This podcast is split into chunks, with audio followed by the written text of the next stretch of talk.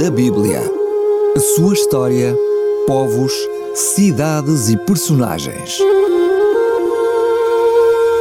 Mundo da Bíblia com Samuel Ayres.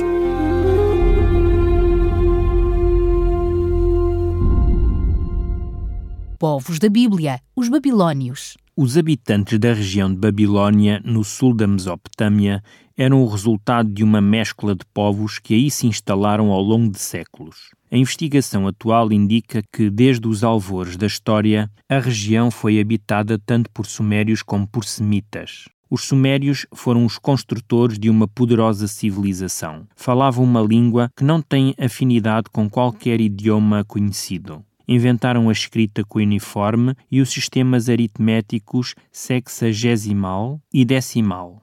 Foram os criadores das primeiras cidades-estado da região. Os semitas procederam de diversas origens étnicas. Os primeiros a instalarem-se na Mesopotâmia foram os acadianos, destacando-se depois, ao longo dos séculos, os amonitas e os caldeus. Os fundadores do Império Neobabilônico eram os caldeus.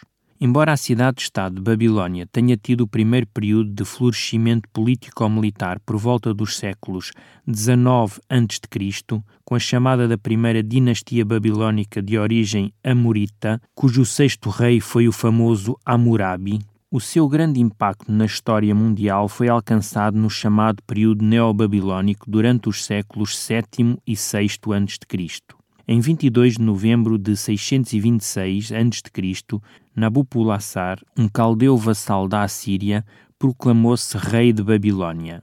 Em 609 a.C., ele já tinha, com a ajuda dos Medos, posto fim ao Império Assírio e fundado o florescente Império Neobabilônico, que se estendia por toda a Mesopotâmia, pela Síria e pela Palestina. Em 605 a.C., Nabucodonosor II, o seu filho, começou a reinar sobre Babilônia. Ele foi o rei mais poderoso e influente, sendo o responsável pelo renascimento cultural e político de Babilônia. Foi um grande construtor, tendo praticamente construído a cidade. Foi ele o destruidor de Jerusalém e do seu templo em 587 a.C. Depois de um reinado pujante de mais de 40 anos, Nabucodonosor II foi sucedido por vários reis incompetentes que deixaram enfraquecer o império.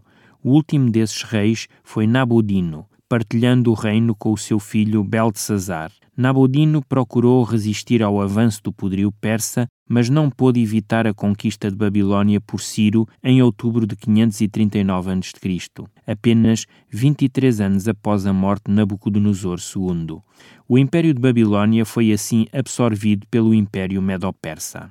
A religião babilônica baseava-se num panteão sincrético constituído ao longo dos séculos por o acréscimo e pela fusão de diversas figuras divinas. Assim, o mundo superior era habitado pelos deuses Egigi e o mundo inferior era a morada dos deuses Anunnaki.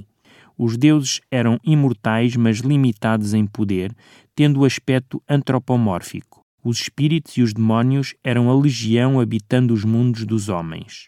Uma tríade dominava o panteão.